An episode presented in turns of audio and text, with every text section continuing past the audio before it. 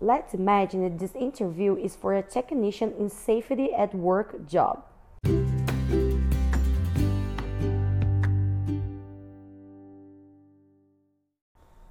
Why are you interested in this job? Because throughout my academic life, I took several courses in which safety at work is the fundamental part of building a company. And I believe it is a great opportunity for me to be working in an area like this. Since this point is not only it brings structure and security to the company, but also to its employees. What are your strengths? What are your weaknesses? Usually, I say that my biggest weaknesses is that I don't know how to say no. I use it to put other people as a priority. That is, I prefer to help people first and then go after what I had to do. However, I'm getting better at it, learning to organize myself.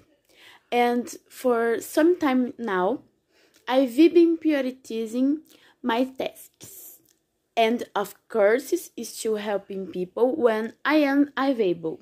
I already been able to say that fits as one of my strengths. I like it a lot and I make a point of helping people when I can. And I have the necessary knowledge to make this possible. Why should we hire you? For the simple matter of dealing with the safety at work, my great characteristic is being supportive and thinking about others can be a great positive attribute in the action of police. All together, we work to promote a safe and better company. Where do you see yourself in five years? Well, perfectionly, I intend to finish my internship as a safe network technician and when possible, I want to be hired in the area so that I can continue working with something I like and I'm interested in. As for my personal achievements, I intend to be financially well so that can buy a home of my own and start having my family. What are your best qualities as a professional?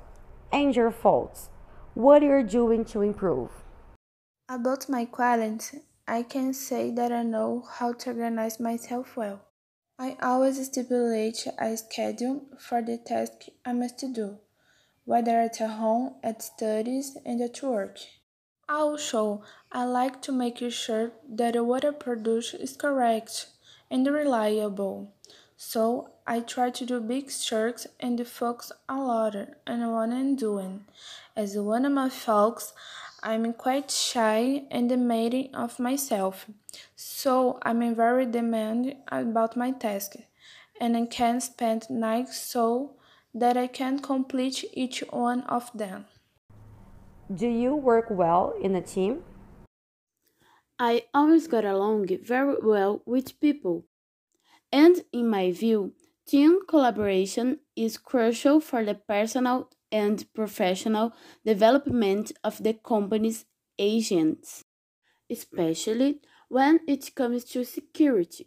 It is important that everyone is aware of the rules together.